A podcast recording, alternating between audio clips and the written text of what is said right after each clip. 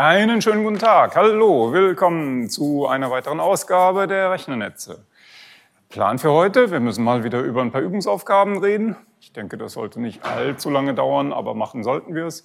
Und idealerweise schaffen wir es heute noch, das Physical Layer Kapitel abzuschließen, was uns erlauben wird, den ganzen Elektrotechnik, Physikkram hinter uns zu lassen und wieder zurück in die Heim ja, heimischen Gefilde des Informatikdaseins zu gelangen. Aber Sie müssen doch zugeben, es ist doch auch mal spannend, etwas unter die, unter die Haube zu gucken, oder? Ähm, äh, okay, ich sehe Skepsis. Ich sehe Skepsis. Sehr schön. Äh, fangen wir mit den Übungsaufgaben an. Haben Sie mal drauf geguckt? Was war spannend? Das bestimmt nicht.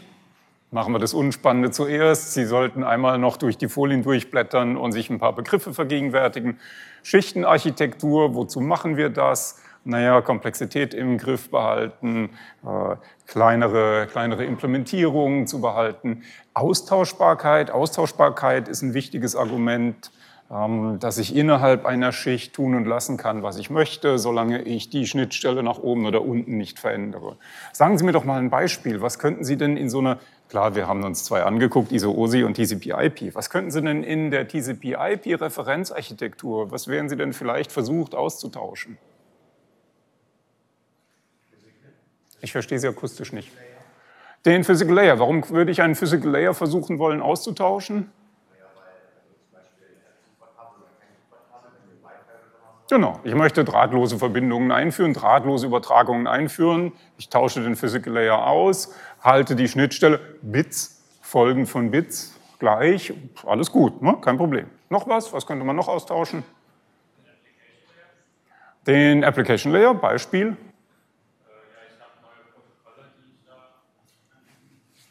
Werden Sie konkret? HTML5, okay. Äh, wenn ich pingelig bin, dann muss ich jetzt widersprechen. HTML ist kein Protokoll. Es ist eine Hypertext Markup Language. Was wäre das Protokoll dazu? HTTP, genau, das Hypertext Transfer Protocol ist das Protokoll, das Ihnen sagt, wie zwei Teilnehmer zum Beispiel HTML-Dokumente, aber nicht nur HTML-Dokumente miteinander austauschen können. Äh, müssen ein kleines bisschen pingelig sein an der Stelle. Ähm, genau, also wir haben zum Beispiel historischer Vorläufer von HTTP. Mein Gott, da waren Sie vermutlich noch nicht auf der Welt. Wenn Sie so in die Geschichte der Informatik, die Vorläufer, was kam vor dem Web? Schon mal gehört? Ist eine andere Vorlesung, ist Geschichte der Informatik und Dinge, die Sie hoffen, hoffentlich nie wissen müssen. Ähm, Gopher das ist das Gopher-System. Das ist so, so ein textkartenbasierte Idee, vor, gedanklicher Vorläufer des, des uh, World Wide Webs. Aber es hatte schon so diese Ideen mit, ich kann irgendwelche Links zwischen Karten bauen, die Karten werden geladen und so weiter. Also das hatte schon ganz viele Ideen von HTML, HTTP äh, äh, vorweggenommen, war aber rein textbasiert. Und naja, also es ist zugegebenermaßen, es ist jetzt nicht der Brüller gewesen, was die, was die Nutzbarkeit angeht. Genau. Nachteil von Geschichtenarchitekturen, ich habe Interaktion eben nur zwischen benachbarten Schichten. Nur n mit n plus 1 und n minus 1, aber du sollst nicht mit n minus 2 oder n plus 2 reden. Schon gleich gar nicht sollst du mit n minus 3 oder n plus 3 reden. Denke auch gar nicht drüber nach. Ähm, fällt Ihnen ein Beispiel ein, wo es vielleicht nützlich sein könnte, wo es zumindest verführerisch ist, mal über eine Schichtenverletzung, eine Layer Violation nachzudenken?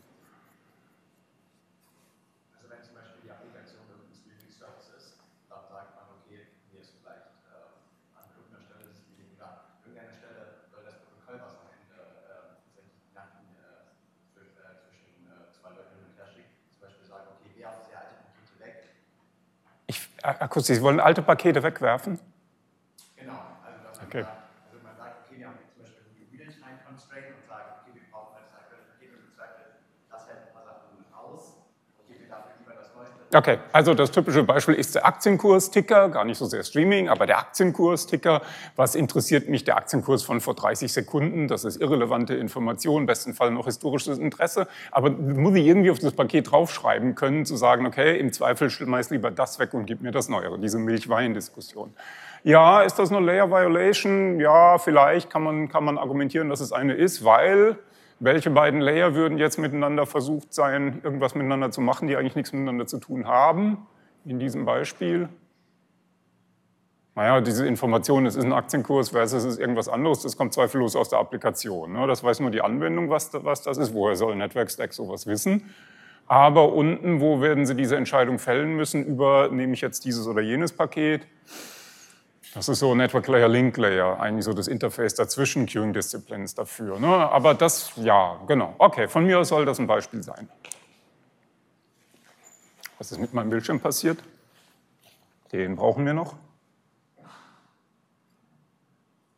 Your screen is being observed. Aha. Faszinierend. Habe ich auch noch nicht gelesen, diese Nachricht. So, jetzt schalten wir das hier mal ein. Hervorragend. Ähm, wo ist meine Maus? Ja, sehr schön. Das soll es auch schon reichen. Dienst und Protokoll. Sie erinnern sich noch, was ist der Unterschied zwischen einem Dienst und einem Protokoll? Zentraler Unterschied in der Begriffsbildung. Genau. Dienst bezeichnet das Verhältnis zwischen zwei Schichten. Die diensterbringende Schicht wird von einer dienstnutzenden Schicht benutzt. Das ist die vertikale Kommunikation. Dienstbeziehungen passieren innerhalb eines Gerätes. Ein Protokoll ist dazu da, innerhalb einer Schicht mit dem Nachbargerät, mit dem logischen oder physikalischen Nachbargerät Informationen, Daten auszutauschen. Sehr gut. Ähm, mehr muss man dazu auch nicht sagen. Äh, Dienstprimitive, das haben wir jetzt gar nicht so extensiv besprochen, wie das hier nachgefragt ist. Also das ist so die Grundidee, dass ich mir im Kopf kratzen kann. Wir haben das, wir haben das eher in der Lingo von Ereignissen besprochen. Wir haben eher gesagt, naja, was kann eigentlich an so einer Schnittstelle passieren?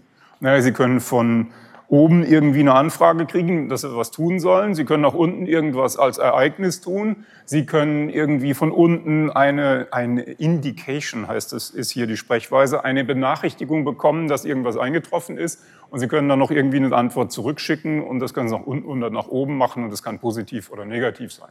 Sie kann eine Response oder eine Confirmation an der Stelle sein. Haben wir in der Sprechweise gar nicht eingeführt, ist auch nicht so furchtbar wichtig. Ist eine alte Telco-Redeweise, kommt eher aus den Telekommunikations- als aus den Datennetzen und sieht dann irgendwie so aus, naja, also sagen hier vielleicht, dass ich eine Verbindung aufbauen möchte. Also ich habe hier einen Verbindungsaufbauwunsch, einen Request. Auf der anderen Seite kommt die Indication an. Vulgo, hier wählen Sie am Telefon, hier klingelt's, hier nehmen Sie ab, das ist die Response. Und hier auf der anderen Seite kriegen Sie eine Successful Confirmation, können auch eine Abort Indication bekommen, dass hier abgebrochen werden soll. Ja, nicht, nicht weiter überraschend, was da jeweils passieren kann. Wie gesagt, die Sprechweise war ein bisschen anders, aber das ist nicht so furchtbar wichtig. Ähm, ja, und Multiplexing, also Multiplexing haben wir gleich, glaube ich, weiß Gott, totgeritten. Ne? Das ist, glaube ich, klar. Sehr schön, damit haben wir das erste Blatt schon erledigt. Hervorragend. Fragen dazu? aber sicher. Lösungen würde ich, wie gesagt, nie behaupten, dass ich Lösungen hochlade. Ich lade vielleicht Hinweise, über das man nachdenken kann, hoch. Ähm, gut, dann, was war noch? Dann war noch das mit der Dämpfung. Sie erinnern sich, Sie haben eine Glasfaser, was glaube ich, ähm, was eine Glasfaser? Genau, es war eine Glasfaser, bei dem wir sagen, noch damit ich die Zahlen hier nicht unsinnig vorlese, ähm, wir haben eine Glasfaser, bei dem pro Kilometer 6,5 Prozent gedämpft werden. Und äh, wir brauchen, was brauchen wir? Ein Tausendstel, genau. Wir brauchen von der gesendeten Leistung soll ein Tausendstel ankommen, damit wir das Signal noch mit vertretbarer Fehlerrate ähm, empfangen können. Wie viele Kilometer darf ich dann, kann ich dann überbrücken? Jetzt muss man eigentlich einfach nur. 102. Hm? 102. Oh mein Gott, jetzt sagt er gleich eine Zahl. Ja, erzählen Sie doch erstmal, wie Sie da drauf kommen.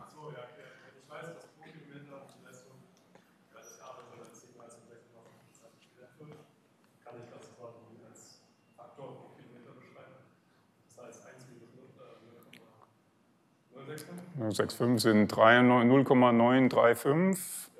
Genau.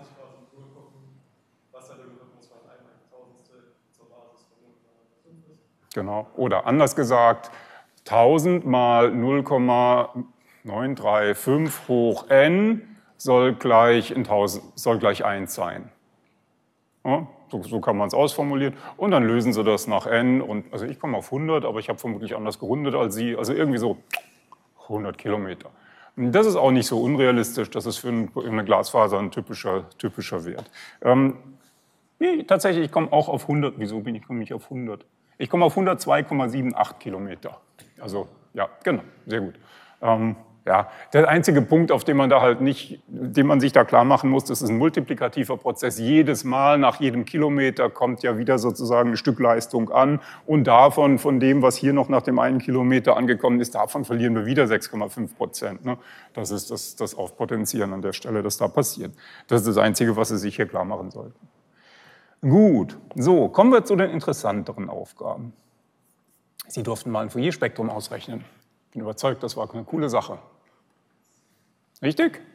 Haben Sie es probiert? Na, und? Kam es raus? ein paar Leute nicken. Hervorragend, sehr schön. So, also was machen wir? Wir fangen an. Sie erinnern sich, das war das, was wir aus der, aus der Folie, aus den Vorlesungsfolien hatten. Das sind die, die Formeln, um die Koeffizienten für a, n, b, n für eine periodische Funktion mit Periode groß t auszurechnen. So, und wir haben hier eine Beispielfunktion. Wie gehen Sie vor? Rechnen Sie mir a, n, a1 aus. Naja, einsetzen. Ne? Einsetzen, also da oben steht Integral äh, 1 durch, was ist groß t? 8, 8 Zeiteinheiten, wissen wir nicht, aber sagen wir mal 8 Sekunden, 8 Zeiteinheiten, was immer das hier sein mag, also irgendwie 2 durch 8, Integral von 0 bis 8, g von t ist die blaue Funktion, Sinus 2pi a1, also n gleich 1, mal f, was ist f? 1 durch 8, Zeiteinheiten mal t gemessen in Zeiteinheiten. Zeiteinheit kürzt sich raus, was immer das sein mag, dt. So, und jetzt gucken Sie halt wieder scharf hin. Ne? Was wissen Sie über g von t? G von t? Naja, also das Integral darüber ist halt 1 jeweils, also beziehungsweise 2 Bereich 1 bis 3, 1 Bereich 6 bis 7 und sonst halt. Das ist zwar richtig, das ist, nee, nee, nee, wenn Sie genau hingehört haben, war das falsch, was Sie gesagt haben. Lassen Sie sich auf der Zunge zergehen, was Sie gerade gesagt haben.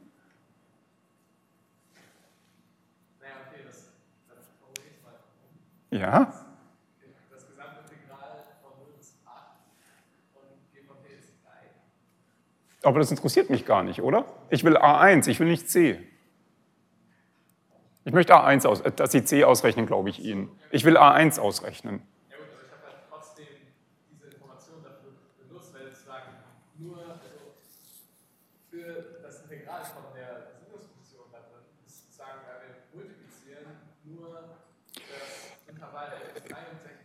Sie, Sie meinen das Richtige, aber so wie Sie sagen, ist es falsch. So wie Sie sagen, ziehen Sie eigentlich den Sinus aus dem Integral raus. Und das dürfen Sie nicht.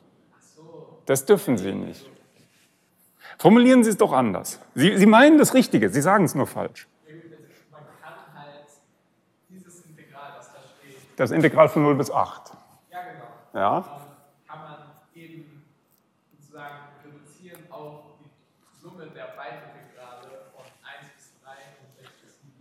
Oder machen wir es ganz in kleinen Schritten. Wir können das ja, weil das Integral ist ein linearer Operator, ein lineares Funktional, wenn Sie ganz vornehm sein wollen. Von das Integral von 0 bis 8 ist das Integral von 0 bis 3 plus das Integral von 3 bis 8. Richtig? Und dann hacken wir das hier nochmal in 0 bis 1, 1 bis 3, 3 bis 6, 6 bis 7, 7 bis 8. Richtig? Werden 1, 2, 3, 4, 5 separate Integrale draus. Von den fünf Integralen sind drei ziemlich leicht nämlich, nämlich die Integrale 0 bis 1, 3 bis 6 und 7 bis 8. Die sind ziemlich leicht. Da steht nämlich Integral von 0 mal irgendein Schlabber, irgendein Sinus. 0. Integral über 0 ist 0. Nicht so spannend. Das heißt, es bleibt noch auszurechnen, das Integral von 1 bis 3 über 1 mal Sinus von 2pi 1 mal 1 durch 8 mal t dt. Richtig? Integral von 1 bis 3 ich kann es Ihnen hinschreiben, aber es steht auch da unten. Das Integral von 1 bis 3 g von t ist hier 1, also einmal Sinus 2pi n ist 1, f ist 1 durch 8 mal t dt. Und das gleiche Spielchen haben wir noch von 6 bis 7 und alle anderen Teile fallen weg. Also hier haben wir das a1 ist 2 durch Groß T, habe ich ja noch gar nicht eingesetzt. Integral von 1 bis 3, das n ist schon weg, n ist 1, Integral von 6 bis 7. Naja, das heißt, der, das Spannendste hier ist die Stammfunktion zu finden für die Funktion Sinus 2pi ft, wenn f 1 durch 8 ist. Oder f ist eine Konstante, 1 durch 99, was auch immer, ne? tut nichts zur Sache, ist irgendeine Konstante. Naja, meine Gott, das ist äh, minus Cosinus und dann müssen noch 1 durch 2 Pi f, also einmal durch den Vorfaktor von t dividieren, also das ja beim Ableiten würde das sicher wieder rausziehen. Ne? Also die Ableitung von dem Ding hier ist gerade 2Pi Sinus 2Pi ft. Naja, und das halt ist meine Stammfunktion, also das hier in den Grenzen von 1 bis 3 und das hier in den Grenzen von 6 bis 7. Na, und jetzt setzen sie ein und jetzt passen sie auf, dass sie nicht keinen Minus irgendwo verschludern und das alles richtig aufeinander addieren. Und dann kommt raus, wenn ich mich nicht furchtbar verzählt habe, dann kommen da minus Cosinus 6 Pi ft und minus plus 2 Cosinus plus Cosinus 2 Pi f und so weiter und so weiter rein. Und hier setze ich jetzt tatsächlich mal ein, dass f ist ein Achtel. Also stehen hier diese Terme Vielfache von Pi Viertel und die trigonometrischen Funktionen sind bei k Viertel Pi jeweils die entsprechenden Vielfachen von 1 durch Wurzel 2 plus minus. Ähm, das heißt, das hier sind alles geschlossene Ausdrücke, kann man aufaddieren, kommt das 1 durch Pi Wurzel 2 raus. Richtig? Ich sehe Nicken. Wunderbar. Naja, und das ist mit A2 und A3 und A5 ist es jetzt auch nicht anders. Ne? Dann steht da halt hier noch ein N5 und das zieht sich hier raus und dann steht da halt noch ein Fünftel oder ein Siebtel oder sonst irgendwas dabei. Da passiert dann auch nicht so viel Spannendes. Und wenn Sie Bn ausrechnen wollen, dann machen Sie das gleiche Spielchen halt mit dem Cosinus und brauchen die Stammfunktion von Cosinus 2 Pi n f t und überlegen sich das Sinus, die Ableitung von Sinus ist Cosinus, also nicht mal irgendwie mit einem Minus noch davor. Also haben Sie da die Stammfunktion ist Sinus 2 Pi n mal f t mal 1 durch 2 Pi n f, damit die Ableitung nach dem inneren, nachdifferenzieren der inneren Ableitung wieder richtig bleibt. So, das heißt, das hier ist für B1, kommt da so ein 1 durch Pi minus 1 durch Pi Wurzel 2 raus können Sie sich noch den Spaß machen, das allgemein aufzuschreiben und Sie werden merken, wenn Sie da ein paar Beispiele durchgerechnet haben, dann wiederholt sich das für n gleich 1, 2, 3, 4, 5, 6, 7, 8, dann sind Sie wieder von vorne, also das geht periodisch weiter. Aber wir haben noch hier vorne, gucken Sie scharf hinten, 1 durch n stehen. da zieht sich immer so ein 1 durch n-Term, der zieht sich da immer mit. Das ist der, den wir beim Integrieren, also das Cosinus 2 Pi n, n f t, da mussten wir das 1 durch n ja, bei, beim Bilden der Stammfunktion rausziehen. Das können Sie ausziehen, nach vorne klammern. Das heißt, hier haben wir ein schönes Beispiel, wo unsere ähm, Koeffizienten linear in der steigenden Frequenz abfallen. Das ist das 1 durch n, das da vorne mit drin steht. Richtig? Sehr schön. Ja? Ich habe gerade mal überlegt, aber eigentlich müsste doch in Sinus auch noch ein n mit drin stehen? In welchem Sinus? Da steht ja ein n.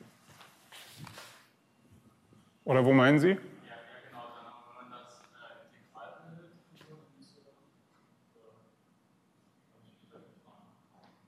Ja, Ja, da, da bleibt, der, der, bleibt da drin stehen. Das bleibt, also ne, machen wir es beim Cosinus, ist leichter, muss man nicht auf Minus achten. Cosinus, Integral, Stammfunktion, Stammfunktion von Cosinus 2 Pi n f t dt, Stammfunktion nach t, ist 1 durch 2 Pi n f mal Cosinus 2, mal Quatsch, mal Sinus 2 Pi nft. Richtig? So, und jetzt überlegen Sie sich, für welche n's das, äh, der Cosinus-Term 2 Pi nft an den Stellen, was haben wir eingesetzt, 1, 3, 6 und 7 interessante Werte hat. Und dann überlegen Sie, sind die Pi-Viertel, Vielfachen spielen da eine Rolle. Das sind die, die wir da oben hier ja auch ausgenutzt haben. Ne? Wir haben uns überlegt, dass hier, also da da tritt Pi-Viertel auf, da tritt mal zwei Pi-Viertel auf, drei Pi-Viertel auf, vier, vier Pi-Viertel und dann gucken Sie sich das Muster an und dann sehen, finden Sie das Muster dazu. Das ist jetzt nicht so spannend, ne? das macht Ihnen auch ein Computeralgebra-System. Deswegen will ich das Ihnen jetzt auch gar nicht hier groß vorrechnen. Okay, plausibel? Wenn ich gut gelaunt bin, stelle ich das auch nicht als Klausuraufgabe. Mal gucken.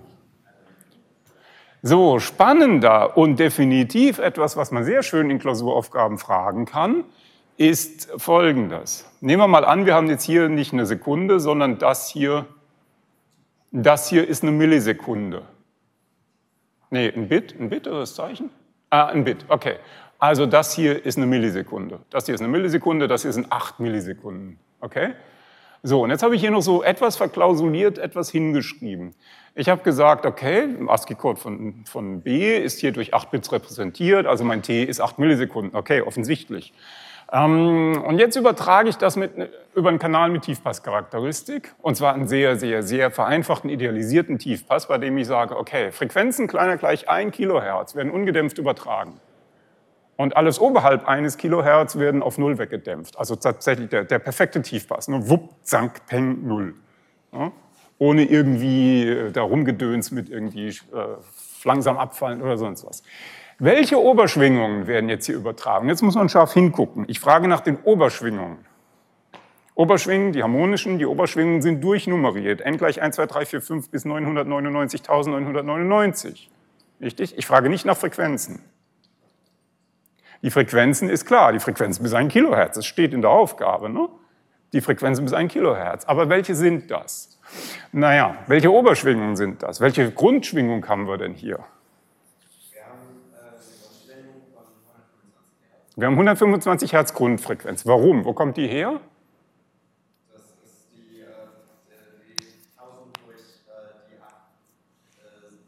Es ist der Kehrwert von den 8 Millisekunden Periodendauer. Es ist 1 durch 8 Millisekunden ist 1000 durch 8 Sekunde. Milli kürzt sich raus. Ähm, oder Milli nach oben gezogen, wie immer Sie es haben wollen. Ist also 125, 1 durch Sekunde, 125 Hertz. 125 Mal pro Sekunde wiederholt sich dieses Signal, das 8 Millisekunden lang ist. 8 mal 125 ist eine Sekunde. Ähm, sehr gut. Das heißt, meine Basisfrequenz ist 125. Okay. Ist 125 kleiner als ein Kilohertz? Ist 125 Hertz, Einheiten mit aufsagen, ist 125 Hertz kleiner als ein Kilohertz? Zweifellos. Also meine Grundfrequenz wird ungedämpft übertragen. Was ist meine erste Oberschwingung? Meine erste Oberschwingung, Oktave, klar, Gitarre, ne, Seite halbiert. Meine erste Oberschwingung ist 250 Hertz. Das ist kleiner als ein Kilohertz. Kleiner als ein Kilohertz wird ungedämpft übertragen. Meine dritte ist 375 Hertz, kleiner als ein Kilohertz wird ungedämpft übertragen. So, jetzt muss ich aufpassen. Die fünfte ist 500, äh, 625, 750, 875, 1000. Richtig? Ein Kilohertz ist kleiner gleich, ein Kilohertz wird also übertragen. Also 8 werden übertragen. 1125 Hertz ist meine neunte Oberschwingung ist größer als ein Kilohertz, wird nicht mehr übertragen. Richtig? Zustimmung?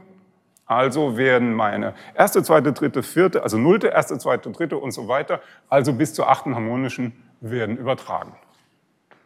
Okay? Plausibel? Wunderbar. So, mehr brauchen wir hier nicht. Fragen dazu?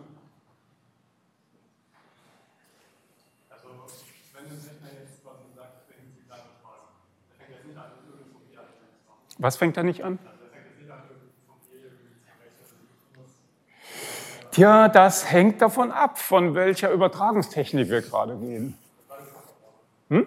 Ein Kupferkabel? Nö, Kupferkabel machen Sie so eine Basisbandverfahren, so 011, 0011 und so weiter. Die Fourier, die Fourier die Fourier-Zerlegung passiert sozusagen implizit durch die Resonanz im physikalischen Medium. Das wird nicht gerechnet. Das machen die Atome für Sie, indem sie schwingen oder halt nicht schwingen bei den entsprechenden Resonanzen. Es gibt aber durchaus Situationen, wo Sie das machen. Okay, kleiner Ausblick, Vorgriff. Gucken Sie hinter sich, dieser Access Point der rechnet Fourier-Transformationen und inverse Fourier-Transformationen aus, indem er versucht, das haben wir schon mal so grob überlegt, Frequ äh, Kanäle sind frequenzselektiv, ne? sie dämpfen frequenzselektiv.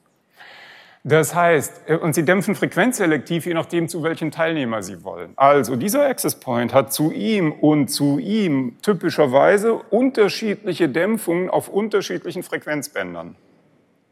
Okay, jetzt können Sie sich blöd anstellen und äh, das schlechte Frequenzband benutzen, um mit ihm zu kommunizieren und das andere schlechte, um mit ihm zu kommunizieren.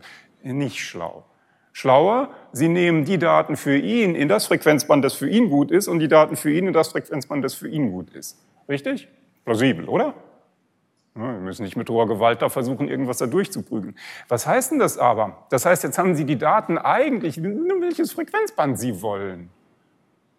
Das heißt, Sie haben die, die Daten in einer Frequenzrepräsentation eigentlich vorliegen. Und eigentlich brauchen Sie aber eine Zeitrepräsentation. Sie müssen der Antenne sagen, zu diesem Zeitpunkt lege ich jetzt diese Spannung, diese Spannung, diese Spannung, diese Spannung an.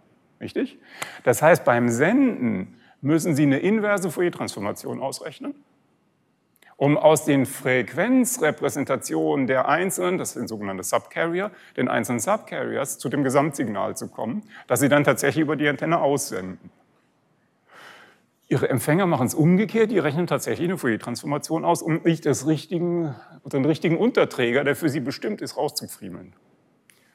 Wie heißt das, was wir uns hier gerade überlegt haben? Das hat einen vornehmen Namen, den haben Sie alle schon gehört.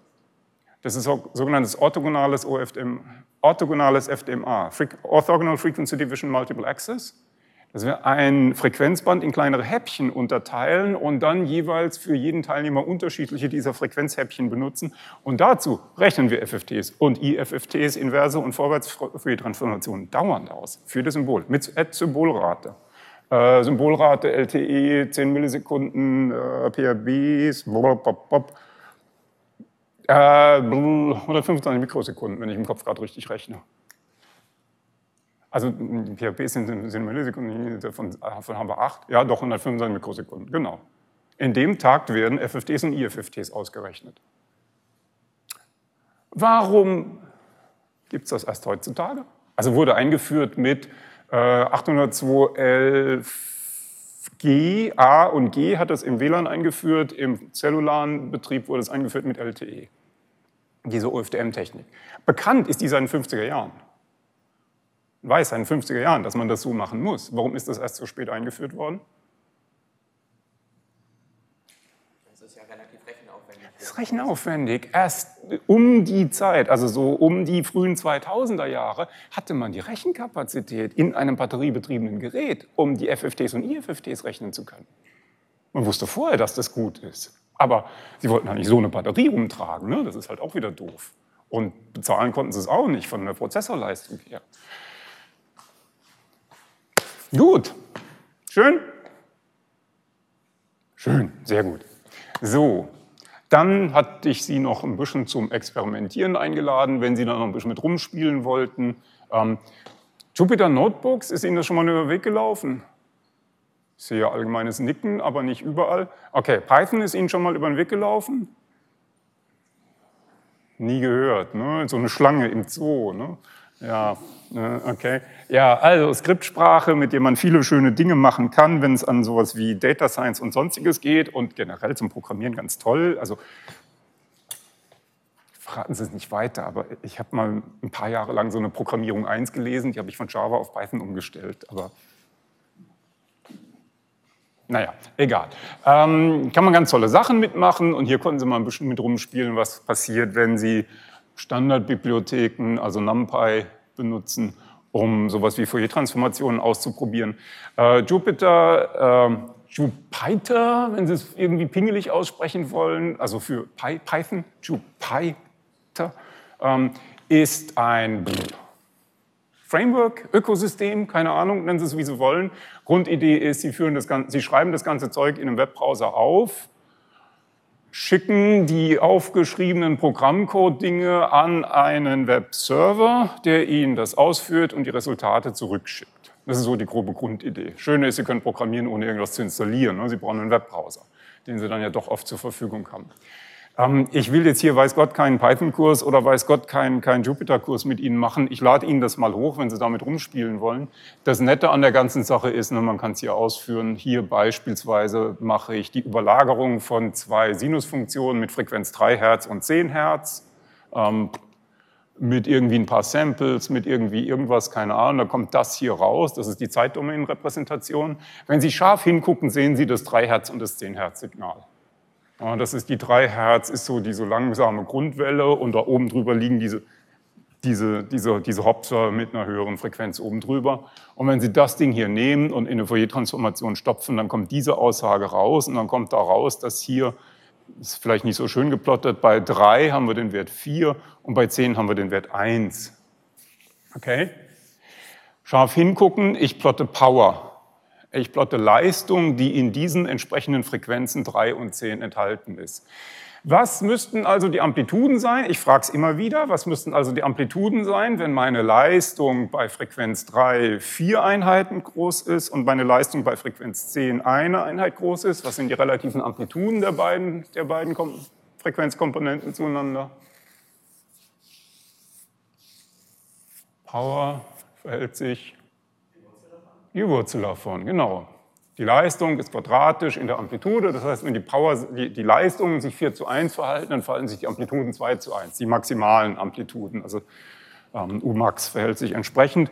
Gucken wir mal, ob wir das im Programmcode auch so sehen. Ähm, nimm, nimm, nimm, wo addieren wir das? Hier haben wir die eine Sinus, Sinusfunktion und äh, wo ist die andere? Ne, hier ist die eine mit Frequenz 1, genau. Also die Frequenz 1 haben wir mit Amplitude, maximale Amplitude 2. Frequenz 1 ist die 3 Hertz, 3, 4 Quadrat von 2. Das andere ist ähm, hier die Frequenz 2, sind die 10 Hertz. Machen wir doch hier mal noch eine 10 davor und gucken. Oh. Machen wir eine 10, wo ist meine Maus? Machen wir eine 10 davor und gucken, was passiert, wenn wir das ausführen. Wie Sie sehen, sehen Sie nichts. Oh, Warum geht das jetzt nicht? Eben ging es doch. Hm. Okay, okay, okay, okay. Und bist du nicht willig, dann brauche ich den Restart.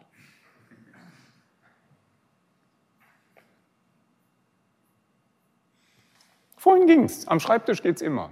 Hier geht es nicht. Na egal, kann ich jetzt nicht ändern. Ja, hat die aber eigentlich geladen. Naja, egal. Ich lade Ihnen das hoch, dann können Sie da ein bisschen mit rumspielen. Ähm, ist, um ein Gefühl dafür zu kriegen, was dabei passiert. Ne? Sinusse überlagern sich, äh, werden überlagert aus der Transformation, holen Sie die Komponenten wieder raus. Können die, Sie können dann zum Beispiel auch die Frequenzkomponenten verändern, was so ein Tiefpass, Hochpass, Bandpass tun würde und wieder durch eine inverse, durch eine inverse FFT wieder stopfen und wieder eine Zeitrepräsentation rauskriegen. Ne? Das ist das, was ein Kanal gedanklich tut. Ja? Aus meinem Zeitsignal. Die einzelnen Frequenzen werden unterschiedlich behandelt, weil sie unterschiedliche Resonanzeffekte sehen im Kanal. Auf der Empfängerseite aus der Frequenzbehandlung holen wir uns durch eine Inverse wieder das Zeitsignal raus. Das ist das, was wir samplen. OFDMA, vor den gedanklichen FFT schalten wir ein IFFT, um uns daran anzupassen. Vor den, vor den IFFT, nach dem IFFT schalten wir eine FFT, um uns das wieder, diese beiden Komponenten wieder aneinander anzupassen. Das ist so, wenn, wenn Sie es dann in Matched Filter Sprech haben wollen, das, was da eigentlich passiert. Okay,